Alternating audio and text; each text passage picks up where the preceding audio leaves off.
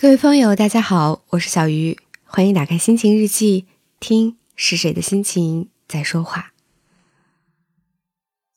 还记得去年的一月份吗？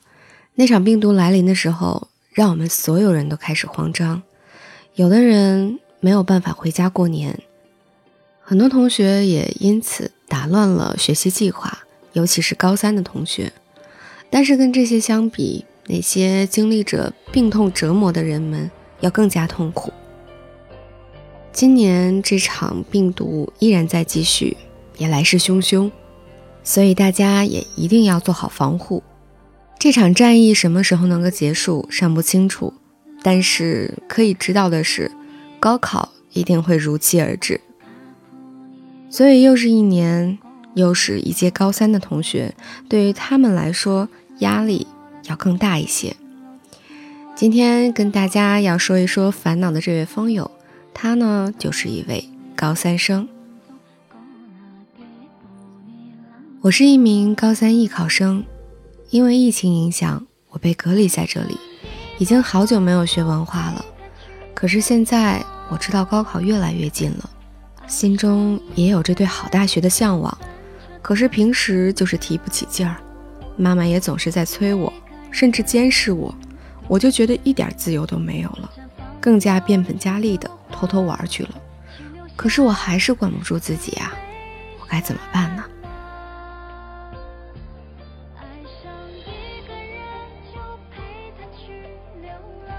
你要清楚的是，管不住自己的不止你一个人，因为我们都知道，跟别人的监督比起来，自己管自己才是最难的。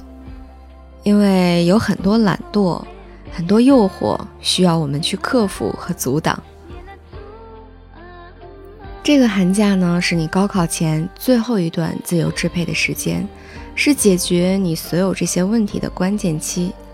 作为一名艺考生，兼顾的较多一些。就像你说的，文化课呢，你已经很久没有学了。但不管是因为什么样的原因，我们能够决定的就是现在。我们自己手上拥有的时间，不管你现在隔离在哪里，你就把它当做一段没有人干扰的时间，没有了以往的迎亲送友，也没有同学之间的关系，没有聚会，这些担忧就都没有了。你首先要做的呢，就是放下手机。不要说看新闻，也不要说查资料，你可以把这样的时间留给手机的时间放在一个固定的时间段里，而不是白天在你精力最充沛的时候。另外呢，一个很实际的建议就是拒绝闲书，无论是八卦杂志还是那些青春小说、青春文学，对于你现在来说都不是最重要的东西，这些留给学习之余就好了。还有就是按时作息，不要熬夜，也不要懒床，保持自律才能保持你的状态。当你坚持不下去的时候，想想你的目标，想想你向往的那个大学、那个校园、那个让你向往的地方，会让你充满动力。高三的时间就像沙漏一样，毫不停歇的会在消失。如果你选择了去做与高考无关的事情，也就意味着你放弃了高考。有一位教育学家曾经说过：“坚强的意志不仅是想什么就能获得什么的那种本事，也是迫使自己在必要的时候放弃什么的那种本事。放下纠结，放下迷茫，所有吃过的苦，都会是以后我们成长路上值得骄傲的资本。”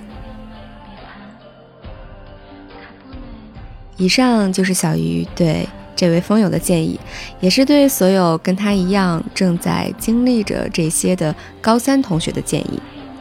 如果正在收听节目的风友，你想和大家说一说你的烦恼，请打开风贝 App 互动区，找到小鱼的帖子投稿就可以了。